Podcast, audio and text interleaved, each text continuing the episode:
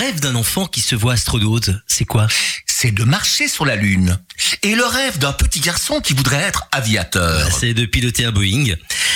Le rêve d'une petite fille qui se voit chanteuse. Je crois que c'est de devenir la petite sœur de la chanteuse Angèle. Et le rêve de cette autre petite fille qui voudrait être comédienne. C'est d'entrer à la comédie française? Entrer à la comédie française, c'est peut-être le rêve le plus fou, non? Plus fou que de marcher sur la Lune, de, de conduire un Boeing ou de devenir la petite sœur d'Angèle. Et pourtant, c'est possible. À condition bien sûr d'avoir du talent, hein, Jacques. La force certainement aussi de surmonter un tas d'obstacles. L'amour des beaux textes et la volonté de travailler encore et encore. Et si on demandait à notre invité du jour quels étaient ses rêves de petite fille c'est vrai que nous accueillons aujourd'hui dans les studios de Buzz Radio une personnalité exceptionnelle. Puisqu'il s'agit de la 507e sociétaire de la comédie française. Mademoiselle Françoise Gillard. Françoise, bonjour et mille merci d'avoir accepté notre invitation à notre modeste émission. Bonjour, bah, je suis ravie d'être là. Ah, ben nous, ravis de t'accueillir. La question reste posée et je, je la pose, hein, Jacques. Vas-y. Françoise, dans tes rêves les plus fous de petite fille, imaginais-tu un jour entrer à la comédie française? Non, pas du tout. Pas Non. du tout. Non, en plus, c'est vrai que en tant que Belge, euh, habitant en plus, né à Charleroi et habitant la région de Charleroi, euh, bah, nous n'avions pas cette culture. Euh, c'est vrai que les Français, souvent, avec l'école, ils vont à la comédie française, ils ont une éducation autour de ce grand théâtre. Alors que nous, euh, non. J'avais juste une professeure de français, à qui je fais un petit hommage aujourd'hui, Madame Duquet, qui était passionnée de Molière et qui nous parlait toujours d'une maison à Paris, la maison de Molière, Ah. où il y avait un buste que les comédiens caressaient et ça leur portait chance. Donc quand je suis arrivée à la comédie française, la première chose que j'ai cherchée, c'est ce buste. Tu l'as trouvé? Je l'ai trouvé et chaque fois que je passe, je le caresse et je pense à mon professeur de français. Donc finalement, je n'avais pas cette culture, je ne Mhm. savais même pas comment elle fonctionnait. Je, n- je- voilà, je n'avais aucun rapport à cette maison. Euh, ce qui fait que quand on m'a proposé d'y entrer, j'ai demandé pour réfléchir parce que je me disais mais mais j'entre dans quelque chose sur laquelle je dois m'en- m'engager sur du long terme. Est-ce que ça va me correspondre? Et avec le temps, j'ai j'ai rendu compte de l'impertinence de ma demande, genre de proposition qu'on ne refuse pas. Mais la comédie française, c'est le sommet. C'est vraiment euh, un comédien. Qu'est-ce qu'il peut espérer de mieux? Rien, je pense, rien. Ben, c'est vrai que c'est un lieu magique. C'est le lieu où on fait du théâtre. Euh, C'est une maison faite pour le théâtre où tous les soirs, pendant euh, bah, presque 365 jours, hormis le mois d'août, le rideau va se lever. C'est trois salles, c'est 450 salariés, c'est une troupe de 60, à peu près 60 comédiens permanents. C'est un répertoire. C'est oui, c'est un endroit où on l'appelle la ruche. C'est un endroit qui ne s'arrête vraiment jamais et où tous les soirs la magie va s'opérer parce que le rideau va se lever. Donc c'est vraiment un lieu dédié au théâtre, aux grands textes, aux grands auteurs et anciens et contemporains. Donc je pense que oui, quand on rêve de théâtre, euh, bah, le faire dans cet endroit, c'est le faire dans oui l'endroit le plus exceptionnel qui soit. Enfin un des endroits les plus exceptionnels qui soit. Mais c'est sûr qu'on meurt d'envie de te poser un tas de questions sur ta carrière, mais aussi sur les coulisses de la célébrissime maison de Molière. Bon, mais qu'est-ce qu'on attend alors pour lancer le générique? Ah bon? Je savais même pas qu'on attendait quelque chose. Ben, lançons le générique. On le lance alors. Mesdames, Mesdemoiselles, messieurs, voici la, la traite des planches. L'émission du petit théâtre de la Ruelle. À Linsard, bien sûr. La traite des planches. L'émission dont on cause. Ah bon En bien ou en mal Le hanche ou blâme, tout est réclame. La traite des planches. Allez, c'est parti, mon kiki. Allons-y seulement. Buzz Radio. Buzz. C'est la des planches et l'émission du petit théâtre de la Ruelle. Où ça, Salvatore Eh bien, à l'eau de Linsard, à la rue des Platicheux. Et anciennement rue du village, hein, parce que c'est le Il faut GPS faut ne l'indique pas encore. Et c'est bientôt la nouvelle saison qui va démarrer. Mais écoute, le 30 septembre, bien sûr. Avec une pièce policière, tu connais peut-être Françoise. Piège pour un homme seul. Ah non, je ne sais C'est un pas. classique de Robert Thomas. Ah. Alfred Hitchcock avait voulu en tirer un film et puis euh, la mort en a voulu autrement. Oui, oui. Ben oui, donc on démarre le 30 septembre avec Piège pour un homme seul et c'est jusqu'au 16 octobre. Oui, tout à fait. Mais en attendant, nous avons le plaisir, l'honneur d'accueillir dans nos studios Françoise Gillard, sociétaire de la comédie française, s'il vous plaît. Alors Françoise, comment tout cela a commencé? Alors, euh, bah, si- D'où viens-tu Euh, voilà, Oui, c'est voilà. ça. Et où Ah vas-tu c'est une longue histoire. Bah, tout a commencé ici, à Charleroi. D'abord, je suis née ici. Donc, je suis issue, je suis une Carolo. Et puis, tout a commencé à l'Académie euh, Grumio. C'est Grumio, hein Oui, oui, c'est ça, oui. Grumio, oui. euh, bah, à Charleroi, où, où très vite j'ai demandé à mes parents. En fait, ça a commencé même à l'école, puisqu'il y avait l'option théâtre à partir du moment où je suis rentrée en première rénovée. Mhm. Et la question ne s'est même pas posée. Il y avait plusieurs fils. C'était dessin, euh, gymnastique. Hop, moi je me suis mis dans la file théâtre. C'était évident pour moi. Et j'ai adoré cette année-là. Mais malheureusement, en deuxième, il n'y avait pas cette poursuite de l'activité complémentaire théâtre. Et donc j'ai dit à mes parents, mais moi j'ai envie de continuer. Et donc on s'est renseigné. J'avais 12 ans. Et je suis venue euh, frapper à la porte du conservatoire de Charleroi.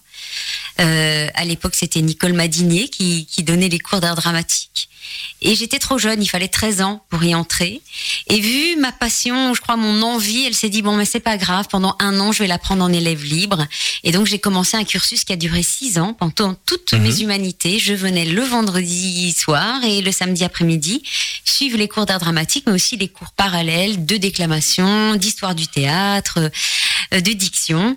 Et donc euh, voilà, c'était une passion, c'était un peu comme un hobby, euh, c'était quelque chose que je faisais parce que ça me plaisait, il n'y avait pas d'arrière-pensée derrière, voire même pas l'idée d'en d'en faire une profession. Et donc tout a commencé ici, c'est ici que j'ai beaucoup appris. Et ensuite, euh, arrivé à, l'âge de, de, de la recto, il fallait évidemment choisir une, Un métier. un métier. Des études Et je ne savais pas trop, je n'osais pas trop m'avouer que peut-être c'est quelque chose que j'aurais voulu faire. Puis je venais pas d'un milieu, d'un milieu euh, de théâtre ou de, de spectacle, donc c'était pas dans ma famille. Et donc euh, je pensais plutôt aller vers les lettres où j'aimais beaucoup la littérature. Et puis je pense que la vie est bien faite, elle vous fait souvent aller, les portes s'ouvrent là où ce vers quoi vous devez aller. Et cette année-là, en réto, il y avait une- un grand casting qui était organisé à Bruxelles. Euh, Dominique Aumont, qui était un metteur en scène euh, bruxellois, cherchait une, un couple Roméo et Juliette pour monter un spectacle à Forêt Nationale. Et donc, j'avais lu ça dans un magazine. Je lui ai envoyé un courrier avec une photo de vacances. Je me souviendrai toujours. Tout ça été très amateur. Et j'ai reçu une réponse euh, comme quoi j'étais convoquée un mercredi après-midi euh, à Bruxelles pour euh, une rencontre au- d'audition. Et donc j'en- ai parlé à, mes parents. Ma maman était un peu sceptique en me disant mais qu'est-ce que c'est Euh, Je vais t'accompagner. Donc je me souviens très bien que j'allais à l'école à Gossely. Ma mère était venue me chercher. On a pris le train ensemble et je suis arrivée à cette audition avec ma maman et mon cartable. Ce qui avait fait beaucoup rire le metteur en scène et il s'est dit bon elle, elle a, elle a l'air d'avoir pas froid aux yeux. On va lui faire passer les auditions. Euh, D'abord, c'était dans un petit théâtre à Bruxelles et parce que c'était plusieurs étapes. hein. donc, deuxième étape, j'ai passé une scène et j'ai été retenue et j'ai dû passer les auditions ensuite à Forêt Nationale, donc dans la grande salle de Forêt Nationale avec tout un jury. Euh, et ensuite, nous sommes restés à deux jeunes filles, euh, une comédienne qui venait de France et, et moi qui n'avais pas du tout d'expérience. Et après coup, Dominique Aumont a choisi cette actrice euh, Oh, zut. plus chevronnée. Ah oui. Mais finalement, le projet ne s'est pas fait à Forêt Nationale. Euh, Il y a eu des problèmes, voilà, de budget, je pense. Mais lui m'a tout de suite demandé, mais qu'est-ce que tu vas faire? Tu es toute jeune, tu as 18 ans.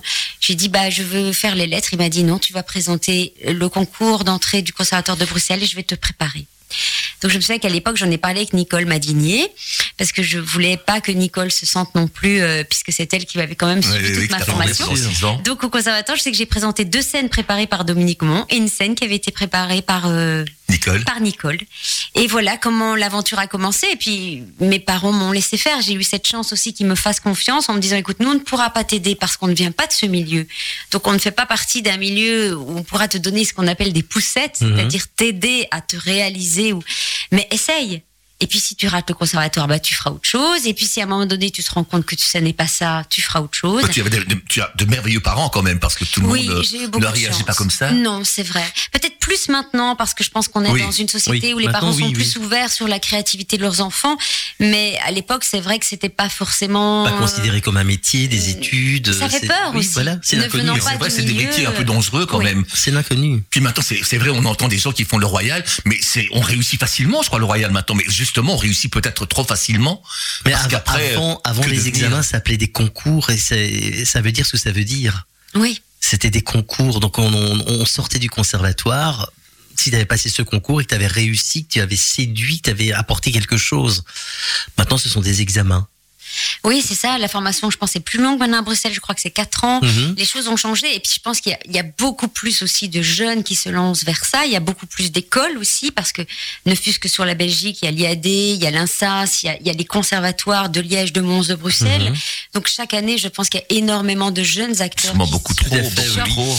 par rapport peut-être à la demande aussi, même si euh, et puis et puis je pense que oui, les parents ont moins peur euh, que leurs enfants aillent vers du créatif. Et puis euh, c'est vrai que c'est des métiers C'est des- je pense qu'il il ne faut jamais s'empêcher d'essayer. Euh, moi, c'était pas sûr que j'en ferais mon métier, que j'en vivrais, mais je- quand on est jeune, on ne réfléchit pas Non, non, à, l'avenir de la même manière. Je voulais, je voulais. Ma passion était tel- tellement forte que je pense que mes parents n'ont pas osé lutter contre. Donc il n'y a pas eu de prestation à cet endroit-là. Après, il fallait passer les étapes et déjà il fallait réussir le concours, Mhm. hein, ce qui a été le cas.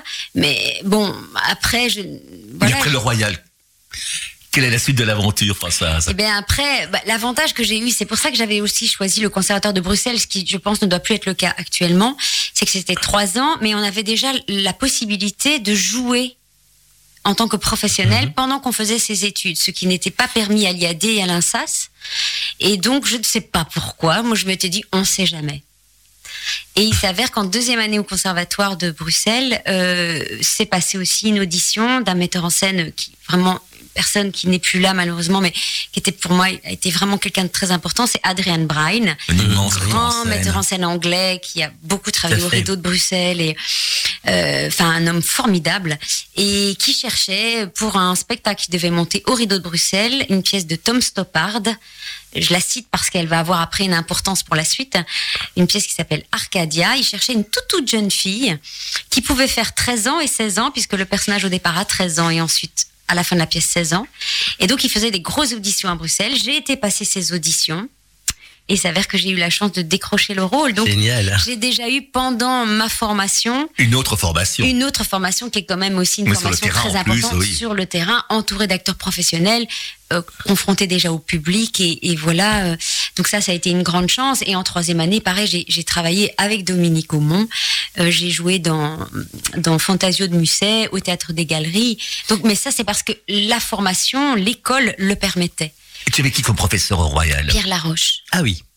Voilà, moi j'étais dans la, la classe de Pierre Mhm. Laroche que j'ai beaucoup beaucoup aimé, avec qui j'ai beaucoup appris, qui avait été chargé de cours absolument formidables. Donc Pietro Pizzuti, euh, des Julien Roy, enfin des gens. J'ai beaucoup appris. C'est, il y a rien à faire. Faire une école, c'est quand même un plus parce que la formation, bien sûr. C'est ce que je dis toujours. Au jour d'aujourd'hui, tout le monde peut faire du cinéma parce qu'aujourd'hui, on prend quelqu'un qui correspond à un tempérament. Voilà, il y a un instinct qui fait que c'est peut-être pas quelque chose qui s'apprend. Euh, le théâtre, ça reste quand même un métier, euh, un métier d'apprentissage. Oui, c'est le mot, Oui. apprentissage. vrai. Apprentissage, Mhm. vraiment, euh, il faut mettre les pieds, les, les- les- les mains dans le cambouis, il faut apprendre à gérer des textes, il faut apprendre à gérer son corps, il faut apprendre à gérer sa voix, même si bien beaucoup de metteurs en scène maintenant utilisent quand même le micro sur un plateau, Mhm. euh, il y a quand même une technique qui n'est pas la même que celle du cinéma. Donc, une école, ça permet aussi de forger sa culture. Enfin, je dis ça parce que je pense qu'il y a peut-être des jeunes gens qui nous écoutent qui voudront en faire un métier. Euh, développer sa culture et son esprit critique sur ce qu'on a envie de faire dans ce, dans ce métier parce que Bon, c'est des métiers qui attirent aussi parce qu'il y a les paillettes, il y a le star system, il y a... mais est-ce qu'on veut être star ou on veut faire ce métier de manière artisanale? C'est pas la même chose non plus, Oui. donc faut pas se tromper. Donc c'est vraiment un métier qui s'apprend et, et, et qui allie beaucoup de, de choses, que ce soit euh, une condition physique, une culture, une connaissance. Non, là, on fait pas ça comme ça. Tout à fait. On va faire une petite pause musicale avant de reprendre le cours de ton histoire, Françoise. Et c'est Salvatore qui a choisi la chanson qui arrive. Eh bien, le tube de l'été, Jacques, tu as dansé, Allez. tu as dansé dessus tout l'été. Ah, je savais pas. Quando Quanto par Oh. Aveneur et Waldeck. C'est génial. Non, je ne connais pas. On va Il découvrir. est temps que je on- danse. On, va danser dans le studio alors. à tout de suite. Écoutons ça.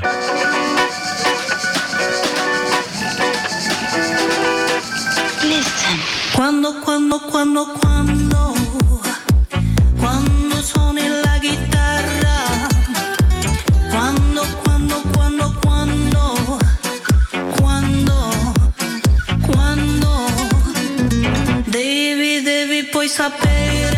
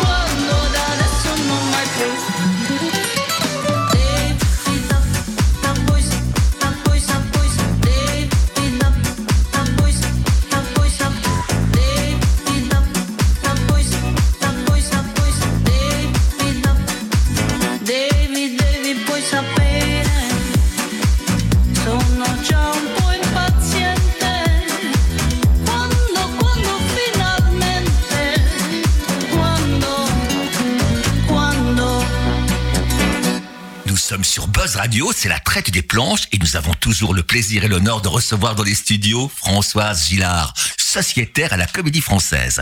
Eh ben, on va continuer un petit peu ton histoire. Alors, on est arrivé au Royal, au Conservatoire Royal, où en même temps euh, que tes études, tu, joues déjà, tu te produis déjà en scène. Et puis après, qu'est-ce qui se passe, Françoise? Bah, après, donc, je, finis, euh, je finis euh, mes trois années. Euh, j'ai mon premier prix. Euh, je sors du, du conservatoire et à ce moment-là, j'ai déjà euh, du travail en Belgique puisque je reprends le fameux Arcadia au rideau de Bruxelles qui avait très bien marché. J'ai un projet avec aussi euh, Théâtre en Liberté, euh, metteur en scène Daniel Skaez. Oui, oui, on a travaillé avec lui. Euh, Voilà, Roméo et Juliette, où je joue Juliette. Et j'enchaîne avec l'école des femmes, montée par. Euh, euh, ah, je ne sais plus, pardon. Euh, au théâtre des Galeries, où je joue Agnès. Et puis j'avais un autre projet euh, que j'étais en train de répéter, et à un moment donné, je reçois un appel de Adrienne Bragne, qui m'appelle, et je me dis, ah, peut-être Adrienne m'appelle pour la saison d'après Mhm. puisque cette saison-là Oui. était déjà bien entamée, pour me proposer peut-être un projet au rideau de Bruxelles. Je n'avais pas d'ambition euh, de partir en France ni euh, ni quoi que ce soit. Puis moi, j'ai toujours un peu du mal à. Je suis pas une grande voyageuse. Enfin, j'ai toujours un peu eu du mal à quitter. euh, Puis là, c'est la grande aventure, Ouais. c'est quitter la Belgique. Voilà. Et puis j'ai vu beaucoup aussi d'artistes belges faire le chemin et revenir Et en sens inverse, ça, parfois déçus, voire euh, dépités. Et je ne me sentais pas euh, les épaules de ça. Donc voilà, moi j'étais déjà heureux, je travaillais beaucoup en Belgique euh, euh, et ça Gérard Vival, le metteur en scène de l'école des femmes. Pardon à lui qui n'est plus là non plus d'ailleurs. Et, euh, et donc Adrienne m'appelle. Bon, moi toute contente, je le rappelle, et en fait, il m'annonce que lui avait fait une mise en scène à Paris. J'étais tout à fait au courant, un spectacle de Oscar Wilde, un mari idéal, euh, qu'il avait monté, qui cartonnait au théâtre Antoine, qui est un théâtre privé sur les boulevards euh, à Paris, dans laquelle jouait Annie Dupéret, entre autres. Et euh, il me dit, écoute, voilà François, ça fait huit mois que le spectacle se joue. La jeune euh, première, euh, Florence Darel en l'occurrence, euh, a un film. Elle ne pensait pas que l'aventure durait si longtemps. Elle doit s'en aller. Et je t'appelle pour savoir si tu accepterais de la remplacer. Ah oui. Donc le voyage à Paris commençait, c'est-à-dire tu viens à Paris, tu joues dans ce spectacle. Donc c'était quand même, donc je devais abandonner euh, la création dans laquelle j'étais à ce moment-là, qui était La Dame de chez Maxime, montée par Dominique Aumont, qui c'était pour le théâtre des Galeries, où j'avais une petite partition. Donc j'ai appelé Dominique Aumont, je lui ai expliqué, il m'a dit OK, mais tu me trouves ta remplaçante. Donc j'ai trouvé très facilement une actrice qui était hyper heureuse. Et puis en fait, euh, écoutez, ça, ça devait être euh, en avril par là. Et voilà, j'ai pris ma valise et je suis arrivée un 1er mai à Paris, ne connaissant personne. J'avais un ami d'un ami lointain. Et je ne connaissais pas la ville, je ne connaissais pas le système, euh, je ne connaissais pas, euh, je ne connaissais rien. Voilà, je suis vraiment arrivée avec ma valise. Je me souviendrai toujours avec Adrienne Brine qui me donnait la main. parce qu'il était très paternel, puis, euh, comme une petite fille. Et puis il m'a emmenée au théâtre Antoine. Euh, J'ai répété très peu de temps avec les acteurs. Et du jour au lendemain, je me suis retrouvée sur un plateau à Paris, dans une salle de 800 personnes, euh, tous les soirs, qui était le gros succès de l'année puisqu'ils avaient obtenu énormément de Molière. Et l'aventure a commencé à Paris comme ça. Donc c'est un spectacle. Après, je suis partie en tournée et qui a duré presque une année. Et au bout de cette Ah oui. année, je me suis dit ben qu'est-ce qui se passe? Maintenant Mon travail est fini ici. Est-ce que je rentre en Belgique? Et c'est là que je vous disais la vie est bien faite. Et à ce moment-là, euh, quelque chose d'un petit peu dingue. Enfin, je sais pas si je vous raconte tous les détails. Si, si, vas-y, n'hésite Bon, pas. ben, et en fait, j'étais en tournée avec ce spectacle à Marie idéal et j'étais à Lyon. Et j'étais dans un ascenseur, l'ascenseur s'ouvre et en face de moi, une sociétaire de la comédie française qui s'appelle Catherine Salvia, euh, avec qui j'avais tourné dans un Julie Lescaut à la télévision. On m'avait engagé parce qu'on trouvait que je lui ressemblais physiquement, qui avait joué ma mère et qui était une femme extrêmement sympathique. Et elle me voit là, elle me dit mais qu'est-ce que tu fais là? Je dis bah tu sais, je joue dans un mari idéal. Elle me dit ah oui, elle l'avait vu avec euh, ma prédécesseur. Et elle me dit écoute c'est dingue parce que je suis là, mais en fait je me suis trompée de semaine. Je venais voir des copains qui jouaient une pièce d'Anouilh et j'étais en train de repartir à Paris. Parce que voilà, elle fait ça, elle, aime bien. Mais comme c'est toi, eh ben je vais rester, je vais devoir jouer ce soir et on va dîner ensemble après. Voilà. Et elle voit dans le programme que j'ai joué Arcadia à Bruxelles. Et elle sait qu'Arcadia doit se monter à la comédie française, un metteur en scène qui s'appelle Philippe Adrien. Et donc, elle me parle, de, elle me pose quelques petites questions comme ça. Et puis, elle me parle de Philippe Adrien. Et il s'avère que j'avais déjà entendu parler de ce metteur en scène. On m'avait dit de le contacter en tant que jeune, jeune actrice. Et puis, on devait se voir. Et ça, c'est. Elle m'a dit quand tu rentres à Paris, appelle-le de ma part et insiste. Ce que j'ai su des années plus tard, parce que Catherine est très modeste, c'est qu'elle avait entre-temps appelé Philippe Adrien en lui disant, tu sais, euh, il y a une jeune fille, elle va t'appeler et rencontre-la parce qu'elle a joué ce fameux spectacle à, à Bruxelles. Donc j'ai rencontré Philippe Adrien, j'ai passé une audition, il était très emballé. Et, et voilà comment ça s'est fait. L'administrateur de la comédie française, qui était Jean-Pierre Miquel, l'avait vu le spectacle à Bruxelles, donc il m'avait vu jouer. Mhm. Ça, c'était une chance pour moi parce que Jean-Pierre a engagé très peu de femmes sur son mandat et surtout très peu d'actrices euh, qui n'avaient pas été ses élèves parce qu'il a été directeur du Conservatoire de Paris. Et il s'avère que à ce moment-là, euh, il y avait pas beaucoup de jeunes premières à la comédie française et il devait monter les, femmes savantes de Molière et il n'y avait pas d'Henriette. Donc il n'y avait pas d'actrice pour jouer Henriette. Et Donc au départ, euh, quand j'ai été convoquée dans le bureau de Jean-Pierre Miquel, je venais un petit peu euh, en disant je je vais défendre mon contrat parce que j'étais persuadée d'avoir un contrat, ce qu'on appelle un contrat d'artiste auxiliaire, c'est-à-dire on fait une aventure avec la comédie française, mais qui ne vous fait pas rentrer dans la troupe officielle. Donc j'étais persuadée que c'était ça qui allait m'être proposé. Et en fait, on m'a proposé directement d'entrer dans la troupe en tant que pensionnaire. Euh, voilà, j'ai demandé un peu pour réfléchir parce que je connaissais rien au système, parce que c'est un système quand même très complexe, Oui, oui. très ancien. Je me disais, oh là là, je rentre dans quoi? Parce qu'il m'expliquait que je devrais tout donner mon temps complètement à la commune française, ça m'a fait un peu peur. Il m'a dit, je veux bien vous laisser un peu de temps, mais j'ai besoin de votre réponse demain. Et évidemment, le lendemain, la question s'est pas posée. C'était très impertinent. Je crois qu'il me regardait déjà avec un petit air. euh, Il était très pince sans rire. Il a dû dire, elle, est rigolote, elle. Mais, euh, donc euh, voilà. Et, et donc j'ai accepté. Et ça fait euh, 25 ans. ça fera 25 ans, 1er novembre, puisqu'on signe à des dates anniversaires. C'était un 1er novembre.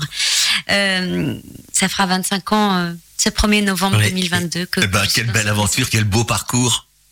Et de, de, de pensionnaire, donc tu es passé sociétaire alors après. Oui, parce Et quelle que- est cette différence alors? Oui, oui, c'est vrai que c'est un statut. Quand on rentre dans la troupe, on rentre comme pensionnaire. Mhm. Euh, il faut dire que la troupe est composée de pensionnaires et de sociétaires.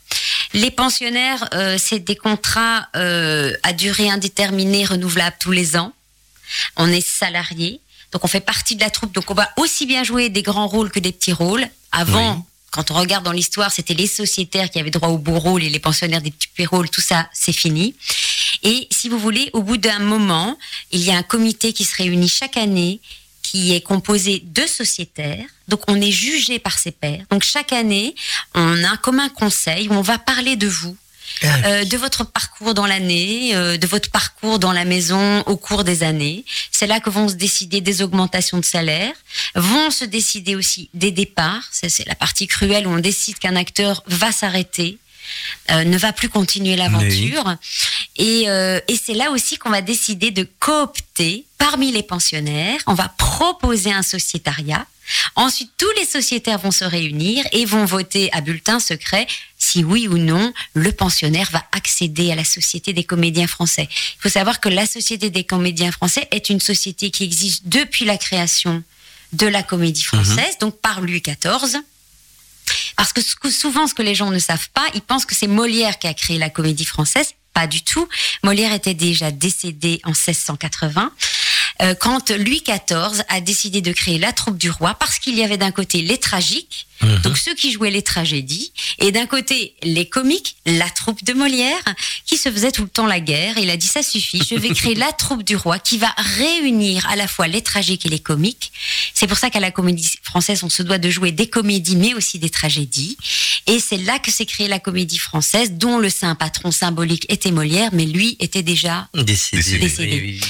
voilà comment s'est créée la comédie française. Et donc, c'est créé aussi, c'est constitué cette société des comédiens français, qui est une entité indépendante, donc qui est une sorte de société privée à l'intérieur d'une société, euh, c'est-à-dire d'une société publique, puisqu'il faut savoir que la comédie française dépend du ministère de la Culture et donc de la présidence, et donc reçoit des subventions. Oui, oui. Mais la société a son mot à dire. On a un administrateur qui est comme une forme de directeur, mais qui doit aussi parfois s'en référer aux sociétaires, qui sont aussi les patrons. Et donc, nous, quand on perçoit des salaires, nous percevons des actions, nous avons des parts de cette société, et nous sommes rémunérés en fonction des recettes. Donc, si une année, ben, on n'a pas bien travaillé, comme par exemple pour le Covid, Ah oui, on a oui, été oui. les seuls à finalement perdre euh, plus de 15% de notre salaire. Ah oui. Mais ça, c'est la règle. Voilà, donc c'est un peu particulier comme fonctionnement, mais ça fait plus de 300 ans que cette Que maison. C'est comme Comme tu disais, c'est une bien. société dans la société. Exactement. Voilà. Et souvent, on se dit, mais c'est service public, mais il y a une société privée à l'intérieur d'un service public, donc c'est parfois un petit peu difficile à comprendre. On enchaîne par une chanson que Françoise nous a choisie. Oui, et c'est- sa chanson. Sa chanson, plus. une chanson que tu as écrite, paroles et musique. Oui, bon, je ne veux pas du tout avoir la prétention de me revendiquer euh, chanteuse. Je ne, je ne suis pas chanteuse, mais je suis intéressée par toutes formes de choses et je trouve que c'est beau aussi un acteur qui interprète. Et d'ailleurs, la comédie française, on le fait souvent, des cabarets où on interprète des grands auteurs, des grands poètes euh, de la chanson française. Et moi, j'écris comme ça sur mon bout de table. euh, euh, des chansons qui sont plutôt liées à des événements de vie. Voilà, j'en ai quelques-unes dans, mon répertoire et celle-ci, il s'avère que je l'ai enregistrée avec un, un comédien, pardon, un chanteur. Il est aussi comédien, mais surtout chanteur, qui s'appelle Gaël Faure. Et euh, voilà, c'est c'est un peu inédit. Elle est dans un tiroir. euh, Je suis très pudique, je l'ai jamais vraiment montrée. Eh ben, écouter. C'est un petit cadeau que je vous fais, voilà, mais en, toute modestie. hein, Mais, modestie. c'est très gentil de- du cadeau pour les auditeurs de la traite des planches, justement. Et puis c'est un sujet qui me tient à cœur, qui est un peu abordé dans, dans cette chanson sur la différence d'âge entre un homme et une femme, quand une femme est plus âgée qu'un qu'un compagnon, voilà, qui est un sujet, je pense, euh, sur lequel on, on- on- on ne parle pas suffisamment, euh, que ça ne pose pas vraiment de problème dans l'autre sens, mais que ça peut vraiment en poser dans, dans ce sens-là, cruellement d'ailleurs. Mhm. On écoute ça On écoute ça tout de Tu as suite. l'âge de me rappeler le mien. Tu as l'âge quand je n'y pouvais rien. Tu as l'âge et l'écho d'un refrain. Celui d'impossible sans les chagrins. On s'envoie des cartes postales. On ne fait rien de mal. Cet amour est vital. Et qu'importe si c'est un scandale. Tu as l'âge de me rappeler le mien. Tu as l'âge quand je n'y pouvais rien. Tu as l'âge et. Celui d'impossible sans les chagrins. On a l'envie d'être égal. On se fait croire que tout est normal. On s'en joue, rien d'immoral. Mais ça ne peut que finir. Tu as l'âge de me rappeler le mien. Tu as l'âge quand je n'y pouvais rien. Tu as l'âge d'un refrain. Celui d'impossible sans les chagrins.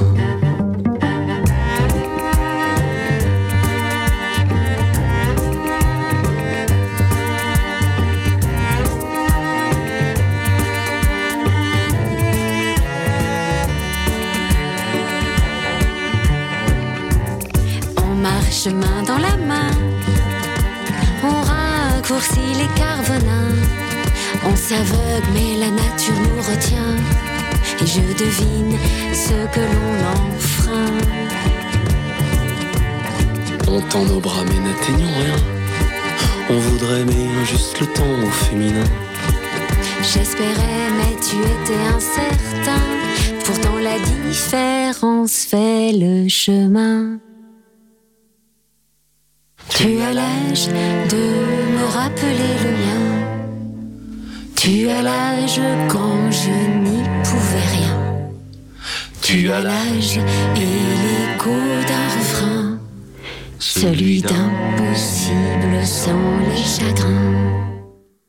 Nous sommes toujours sur Buzz Radio, c'est la traite des planches, l'émission du petit théâtre de la ruelle de Lode Lassard. Et on va profiter de la présence dans les studios de Françoise Gillard, sociétaire de la comédie française, pour lui poser quelques questions. C'est moi qui pose la première. Oui, c'est toi, Jacques. Une question de Mauricette Lefranc de toi. De toute votre carrière, quels sont les acteurs, les metteurs en scène qui vous ont le plus impressionné?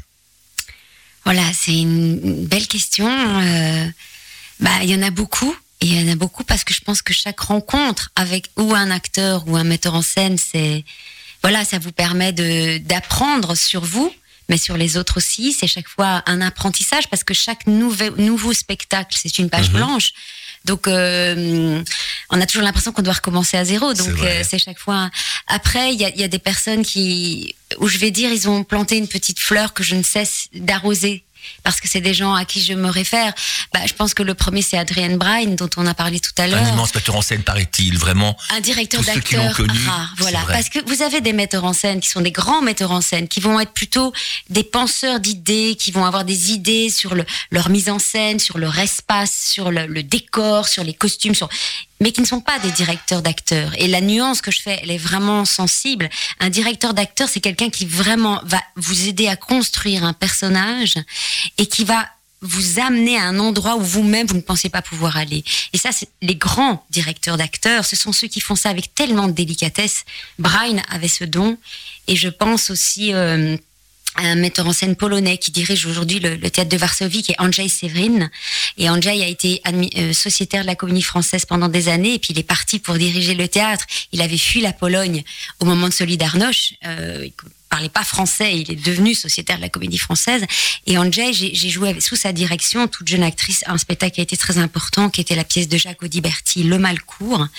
Et ce que j'ai adoré chez Andrzej, c'est non seulement c'était un directeur d'acteur, mais qui a développé avec moi cette conscience du corps sur un plateau. D'ailleurs, il travaille avec une chorégraphe. C'est-à-dire quand subitement, intellectuellement, on n'a pas une solution, c'est le corps qui va vous permettre, dans son incarnation, dans sa physicalité, ce mot qui n'est pas encore au dictionnaire, mais qui viendra, c'est-à-dire comment incarner avec son corps, donner une physicalité à son personnage. Et ça, ça n'a jamais cessé de m'accompagner, c'est-à-dire comment votre personnage va se mouvoir sur un plateau. Qu'est-ce qu'il fait de ses mains? Qu'est-ce qu'il fait de son corps? Et c'est à chaque fois reconstruire une nouvelle phy- physicalité pour chaque personnage euh, abordé. Et ça, c'est vraiment moi un travail qui m'intéresse depuis très longtemps et qui fait vraiment partie d'une quête sur le travail, sur le mouvement sur un plateau. Et ensuite, le, le troisième, et désolé pour ceux que je citerai pas et pour qui j'ai beaucoup d'affection et sûrement avec qui j'ai beaucoup appris aussi, c'est l'auteur, grand auteur et metteur en scène suédois, Lars Noren. Voilà, qui a écrit des pièces absolument incroyables, qui est, un, voilà, un énorme talent dans son pays, qui a été monté dans le monde entier. J'ai eu la chance de travailler sous sa direction deux de ses spectacles. Et lui, c'était au contraire euh, le, le travail sur le minimalisme et sur le ressenti, puisque lui écrit vraiment des pièces sur les rapports humains et sur les rapports familiaux, sur voilà ça. Voilà, il, a, il avait une intelligence de l'humain qui était au-delà de. D'ailleurs, quand vous le rencontriez, vous posait pas des questions sur vous en tant qu'actrice, il vous posait des questions sur vous en tant que personne, et vous sortiez du rendez-vous en vous disant mais je lui ai parlé de ma vie, mais qu'est-ce que je suis allée lui parler de ma vie? Parce que c'était quelqu'un qui rentrait à l'intérieur de vous, et ce qui l'intéressait, c'était vraiment qui vous étiez et comment on allait pouvoir travailler ensemble sur l'humanité de chacun. Et Lars Noren, c'était c'est un grand monsieur qui est décédé malheureusement du Covid. Donc, Ah pendant la là. période du Covid, puisqu'il avait, il- il- son rêve était de monter sa dernière grande, euh, de faire sa dernière grande mise en scène à la Comédie Française. Euh, voilà, c'est, si vous ne connaissez pas cet auteur, penchez-vous sur son théâtre, qui est absolument euh, prodigieux et c'était un être humain rare parce que je pense que finalement les personnes qui m'ont le plus touché sont les personnes avec qui le rapport humain a été le plus précieux et le plus constructif. Une petite question vraiment subsidiaire. Une, nous, bien sûr, c'est le théâtre amateur, mais à la comédie française, à la première réunion de travail, texte connu? Ça dépend des metteurs en scène. Moi, personnellement, j'aime parce que je suis lente à l'apprentissage et je trouve qu'on n'est pas libre dans son corps avec une brochure en main. Mais ça, c'est aussi parce que j'ai tout ce travail sur le corps qui va me demander une certaine liberté de trouver dans, dans mon corps le personnage. Et je suis, je suis encombrée du texte parce que je le connais pas ou parce que j'ai...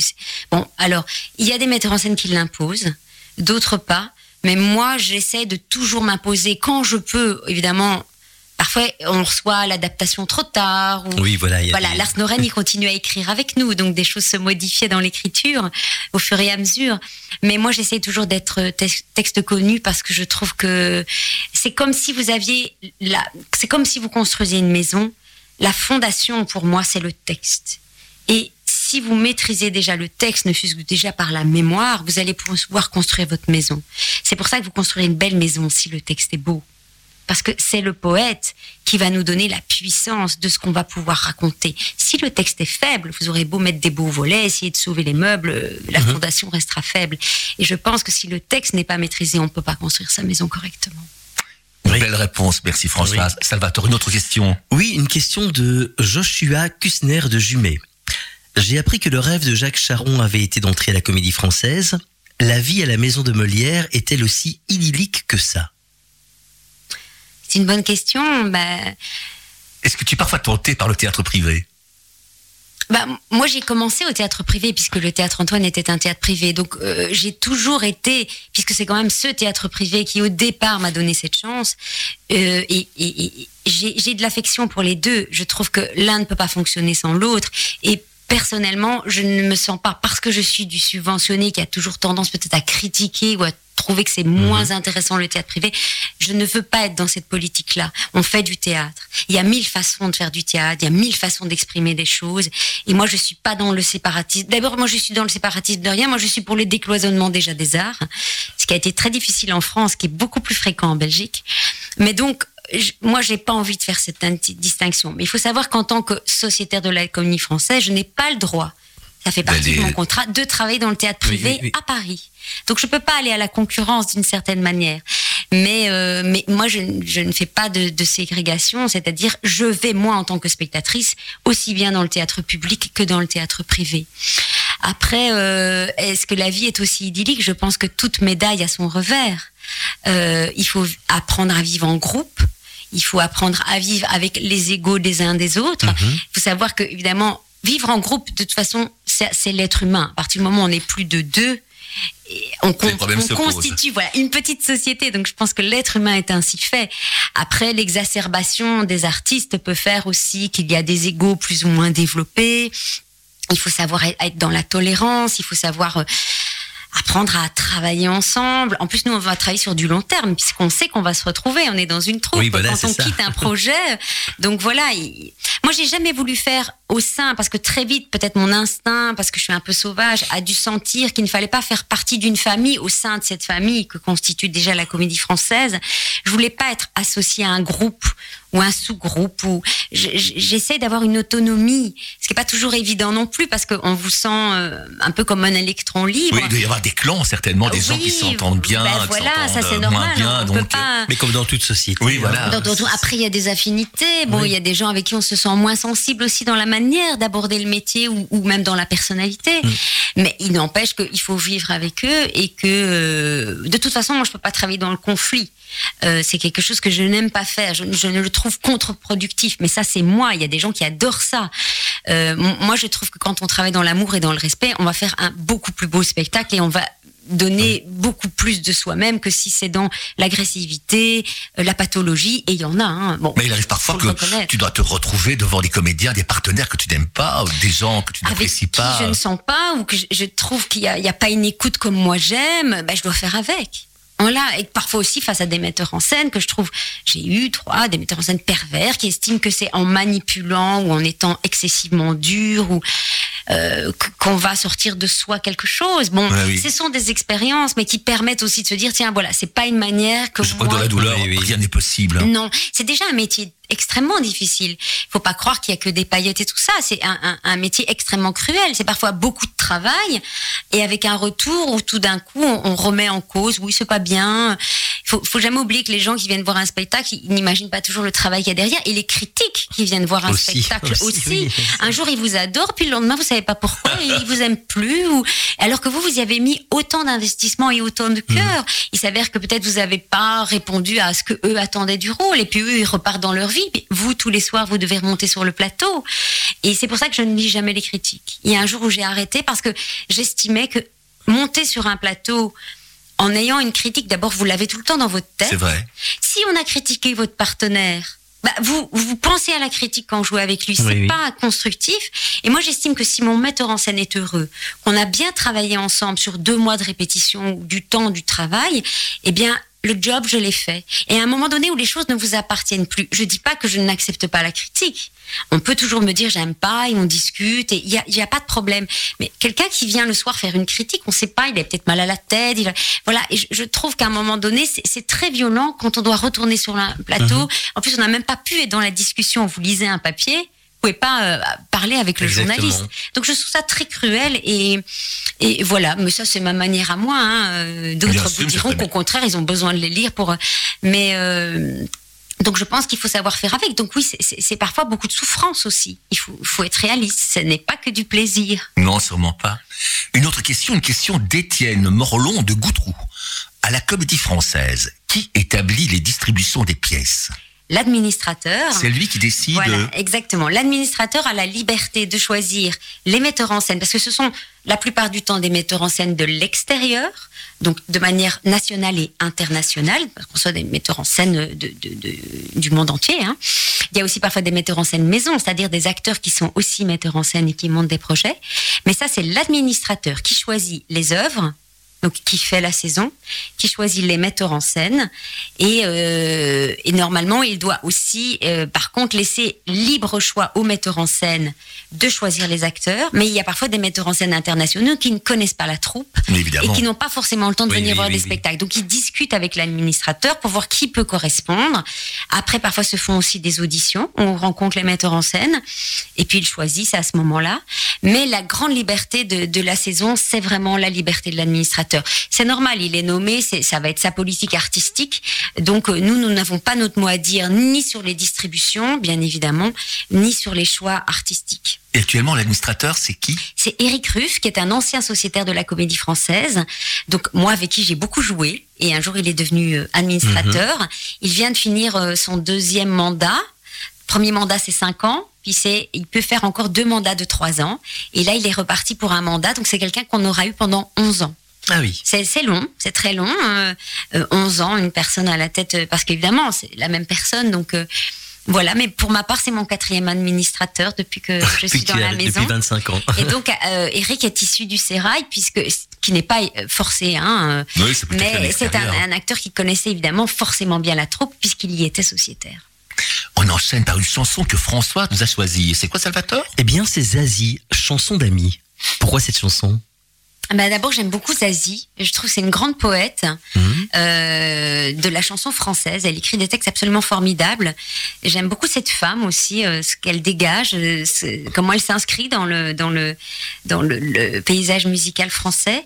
Et cette chanson, je trouve sur le sur la rupture absolument magnifique. Voilà, voilà. Elle raconte des histoires, Zazie, des histoires Oui. sur nos vies, et donc forcément, ça se partage. Tout à fait. Eh bien, on Écoutons écoute. Ça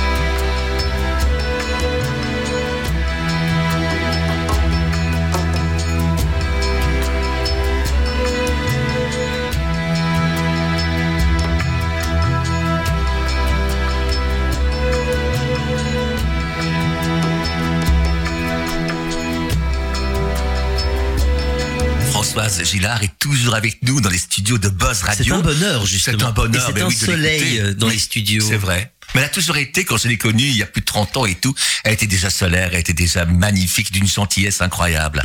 On va lui soumettre un petit jeu, le jeu des mots qui inspirent. On va lui soumettre des, des mots et lui demander ce que ces mots-là lui inspirent. C'est Salvatore qui commence. Oui. Que t'inspire le mot superstition? On est fort superstitieux au théâtre, non? Oui, oui, oui, c'est vrai. On a tous ces petites habitudes, euh, voilà, ces, ces petits, je dirais, ces petits circuits, ces petites manilles. Et je pense que ça, chaque acteur en a. Euh, voilà, c'est des petits tics, hein, c'est des Tu peux nous en dévoiler un? Bah, moi, par exemple, je sais que je vais arriver tôt, je sais que je vais aller à telle heure faire telle chose, et il faut pas que ça déroge. Et alors, oui, j'ai un tic. C'est-à-dire, depuis toujours, euh, comme je suis une grande passionnée des parfums, euh, quand j'ai joué mon premier rôle professionnel euh, au rideau de Bruxelles et que je j'étais je voulais être née moi. Mais on m'avait dit c'est un don et je me dis oh, je l'ai sûrement pas. Je, je- je m'étais dit je peux pas mettre le mon parfum de la vie sur un plateau. Donc j'ai essayé de savoir quel, quel parfum porterait mon personnage. Et donc je n'ai jamais eu de cesse de faire ça.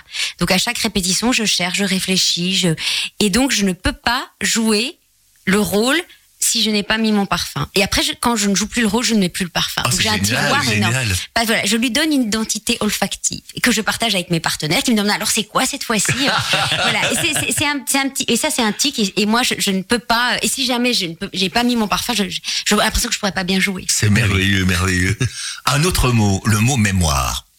Ah, La mémoire, c'est aussi, pour un comédien, c'est quelque chose de, de précieux, de tellement délicat aussi. c'est un muscle. Hein. Tout le monde nous demande toujours, mais comment on fait pour apprendre les Mhm. textes ben, Je lui dis, ben, c'est un muscle et c'est pas la partie la plus amusante, c'est la partie Ah oui. la plus. Je suis ingrate, C'est la oui. plus petite partie, mais c'est la partie la plus scolaire. C'est-à-dire, on apprend ba ba ba ba ba ba ba ba ba ba comme comme une, une- une- voilà comme une, Une leçon de une mathématiques. leçon de hein. mathématiques. Tu retiens vite les textes Euh, non, moi je suis lente. Mais quand c'est entré, c'est entré, ça ne sortira plus. Je suis lente et puis maniaque, c'est-à-dire que j'aime aussi apprendre la ponctuation du texte en même temps. Donc je, voilà, je, photographie tout ça parce que je sais que si un auteur a mis une ponctuation, il a mis une rythmique. Donc c'est à moi l'apprendre aussi. euh, et j'aime pas euh, connaître mon texte approximatif. Si un poète a écrit euh, voici, c'est pas voilà.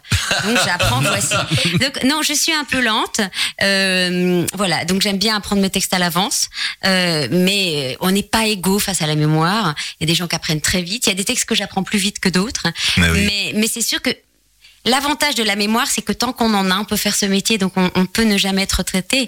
Mhm. Euh, la plus ancienne pensionnaire, euh, elle est toujours pensionnaire Danielle Lebrun. Oui, Euh, donc c'est pas voilà la plus ancienne en âge, pas pas d'ancienneté. Elle a 82 ans et Ah elle joue oui. et elle est fantastique. Donc je pense que voilà ça, ça, c'est notre notre plus notre pépite, c'est la mémoire. Tant qu'on on a la mémoire, on peut jouer. C'est vrai. Un autre mot, Salvatore. Que t'inspire le mot gloire? Ben, vous m'auriez posé la question il y a 20 ans, j'aurais dit j'y aspire. Il faut, enfin, il y, a- pas à être immodeste. On- je pense que tout- toute personne qui, qui, qui rêve d'a- d'artistique rêve de gloire parce que ça, c'est la reconnaissance. Et voilà, on a envie d'être reconnu dans ce qu'on fait. Après, euh, après l'expérience que j'ai pu acquérir, euh, euh, c'est un mot que j'aime pas Mhm. parce que je trouve que la gloire au jour d'aujourd'hui ou ce que la société en fait, ça prouve de ça ça ça empêche d'être libre parce qu'on doit répondre après quand on atteint la gloire, on n'a qu'une peur, c'est la perdre. Oui, oui, oui. Et donc pour y rester, on doit parfois faire des concessions ou se plier à certaines choses. On n'est pas on n'est plus libre. Et donc, euh, je pense que ma sauvagerie fait que je sais pas si j'aurais pu assumer la gloire, la gloire, c'est-à-dire la grande gloire euh, médiatique. Euh, moi, j'adore quand euh, je suis dans la rue après que les gens me reconnaissent pas. Voilà, moi j'ai, ça, ça me donne une autonomie, une liberté, et puis une liberté aussi d'aller où je veux artistiquement. Je dois pas répondre à des critères. On va pas dire oh bah, j'aime pas ce qu'elle. Non, voilà. C'est- oui, c'est vrai. Ça. Et donc la gloire, euh, je vous avoue que je m'en méfie. C'est Et puis j'ai vu aussi ce qu'elle pouvait faire sur certaines personnes. Et beaucoup de dégâts. Ah oui. beaucoup de dégâts. Un dernier mot? Un dernier mot, le mot amitié. Ah, sacré. Je pense que l'amitié, c'est c'est c'est même parfois plus fort que l'amour. Euh, l'amitié, c'est c'est précieux, c'est rare. C'est quelque chose qu'il faut entretenir. On n'a pas, je pense, énormément d'amis, contrairement à ce qu'on peut nous laisser penser sur Facebook. Oui. Mais euh, quand on peut, c'est quelque chose qu'on entretient, c'est précieux. Ça, ça permet de, de traverser le temps euh, pour accompagner, pour être accompagné. Euh, je pense que oui, c'est un des plus beaux mots de la langue française, peut-être. Ça fait partie des plus beaux mots de la langue française. On va passer à une chanson? Une chanson en choix de Françoise? Oui. Stromae.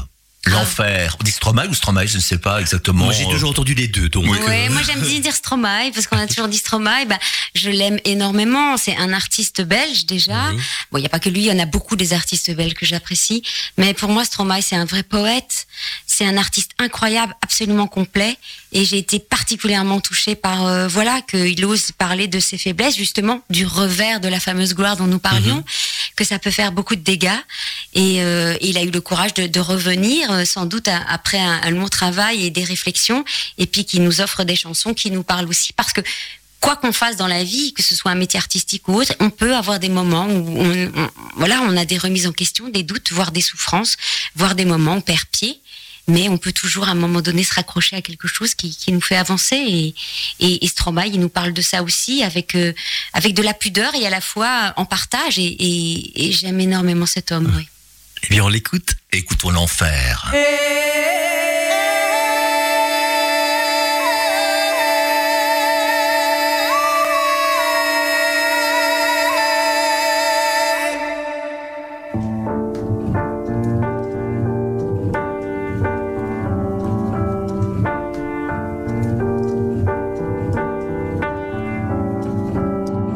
Je suis pas tout seul à être tout seul. Ça fait déjà ça de moins dans la tête. Et si je comptais combien on est? Beaucoup. Tout ce à quoi j'ai déjà pensé. Dire que plein d'autres y ont déjà pensé, mais malgré tout, je me sens tout seul. Du coup, j'ai parfois eu des pensées suicidaires, j'en suis peu fier. On croit parfois que c'est la seule manière de les faire taire. Ces pensées qui nous font vivre un enfer. Ces pensées qui me font vivre un enfer.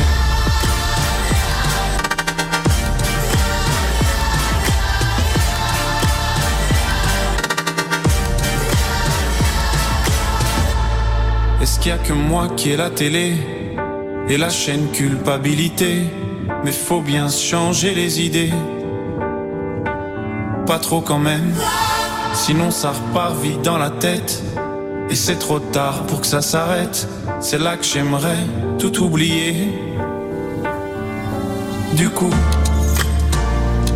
j'ai parfois eu des pensées suicidaires et j'en suis peu fier. On croit parfois que c'est la seule manière de les faire taire. Ces pensées qui me font vivre un enfer. Ces pensées qui me font vivre un enfer.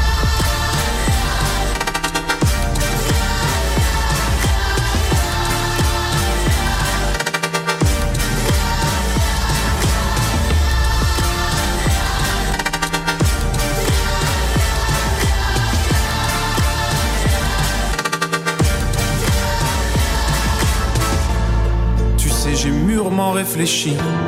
Et je sais vraiment pas quoi faire de toi. Justement, réfléchir. C'est bien le problème avec toi. Tu sais, j'ai mûrement réfléchi. Et je sais vraiment pas quoi faire de toi. Justement, réfléchir. C'est bien le problème avec toi.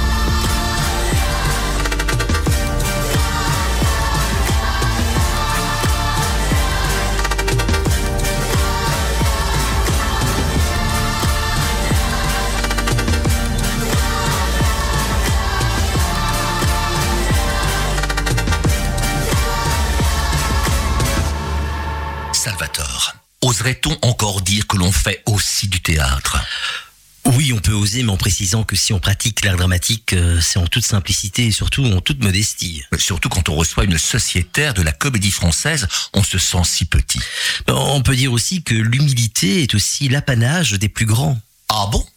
Alors moi je dirais que la prétention est l'apanage des plus petits. Le meilleur exemple, n'est-il pas notre invité du jour? Eh oui.